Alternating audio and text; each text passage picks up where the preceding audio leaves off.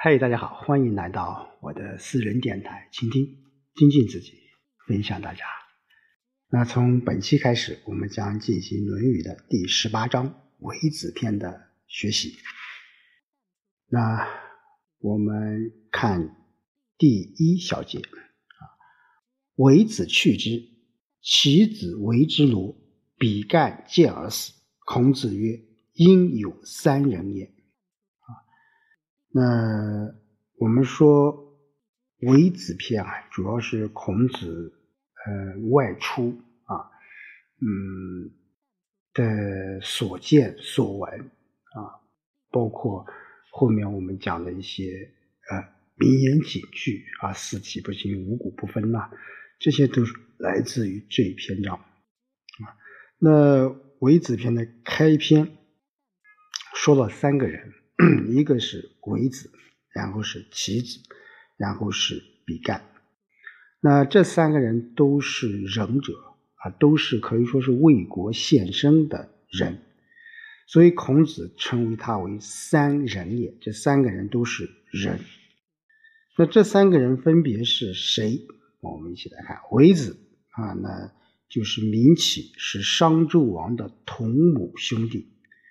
那因为为子出生时候啊，他的母亲还未正式立为这个帝妻，所以他还不是就是说啊嫡长子，所以纣的母亲立为帝妻后所生的就是纣，所以纣啊得到了继承王位的机会。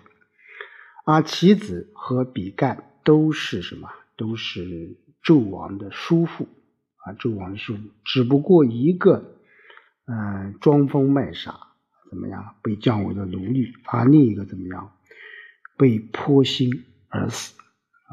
那么前段时间我们说一部电影也是非常有名啊，也是说到了《封神榜》啊，《封神》第一部吧，可以说是呃讲述了那段历史啊，我个人觉得拍的还是可以的。所以这个意思就是，为子离开了商纣王，那其子做了他的奴隶，比干强健被杀。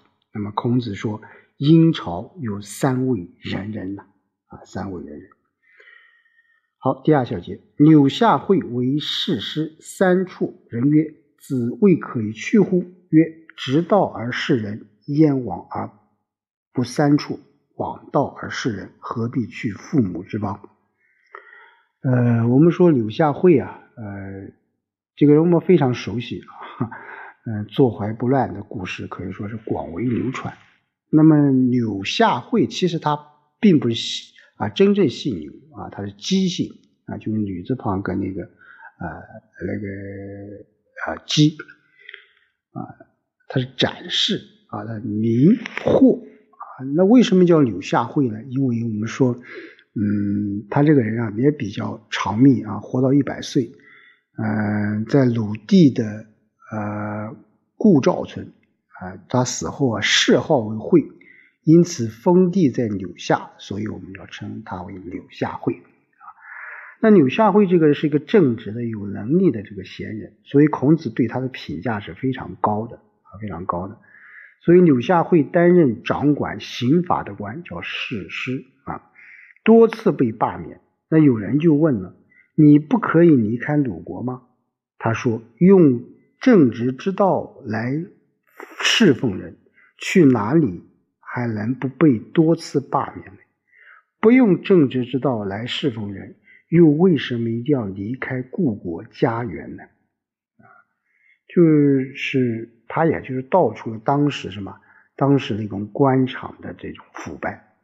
啊，他认为到处都一样，那还不如我就留在什么生养自己的父母之邦，啊，父母之邦。好，第三小节，齐景公待孔子曰：“若季氏，则吾不能；以季猛之间待之，曰：吾老矣，不能用也。”孔子行，啊，孔子行。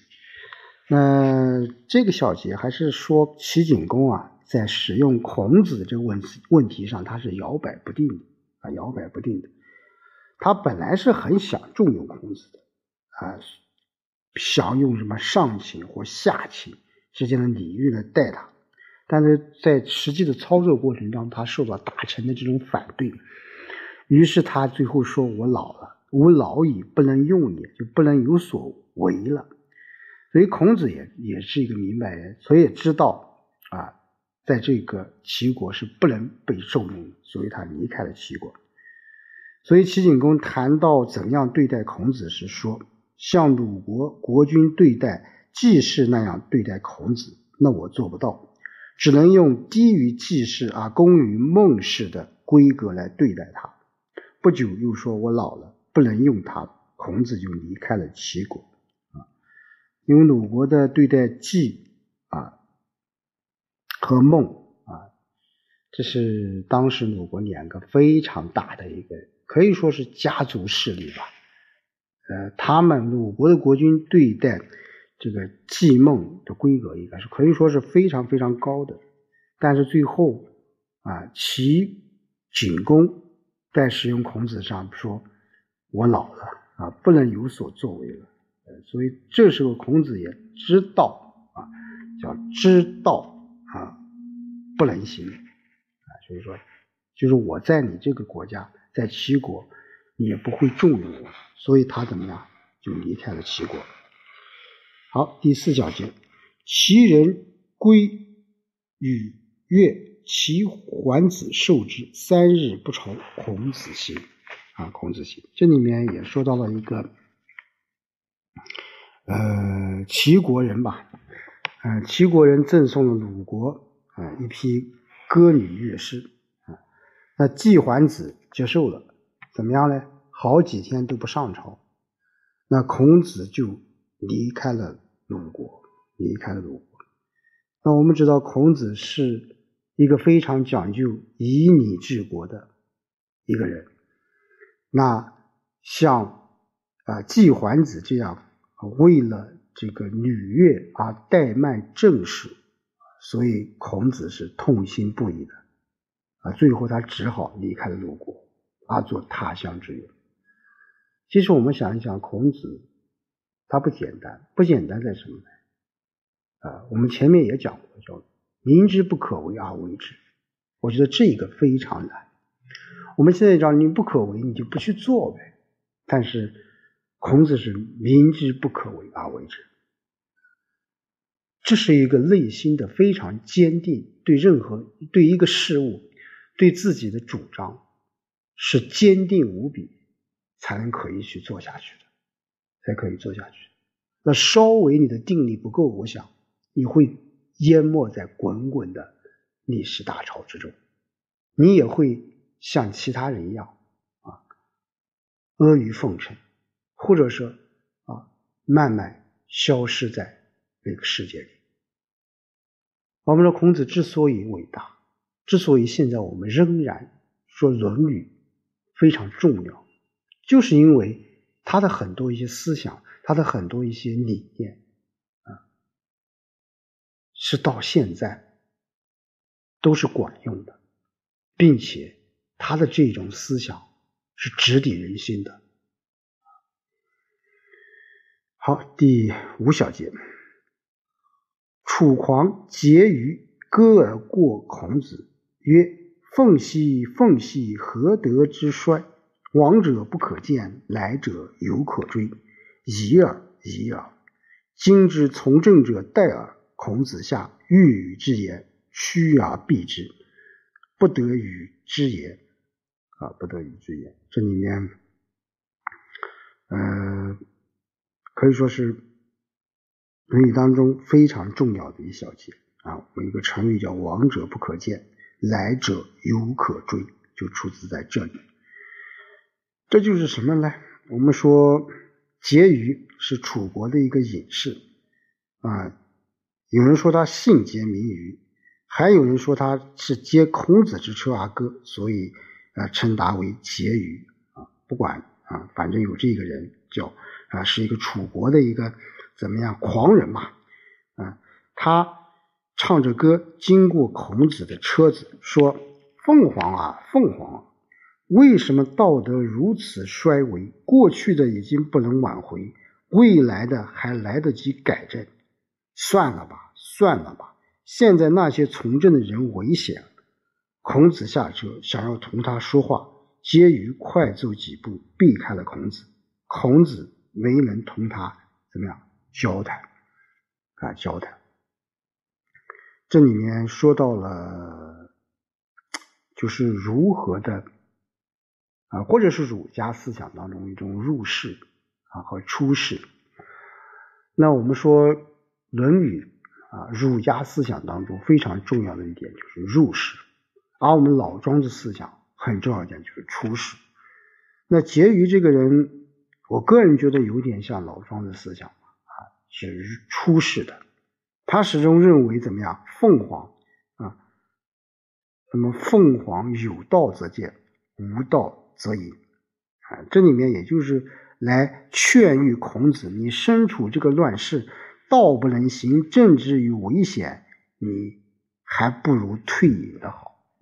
还不如退隐的好，不要就像我们刚上上刚刚说的，不可啊，明知道不可为啊，还为之。当然，我们说孔子没有像这个结语所说的那样啊去退隐，而是啊勇往直前，而是勇往直前。这就是我们说刚才我们说的《论语》当中给我们传递的这种。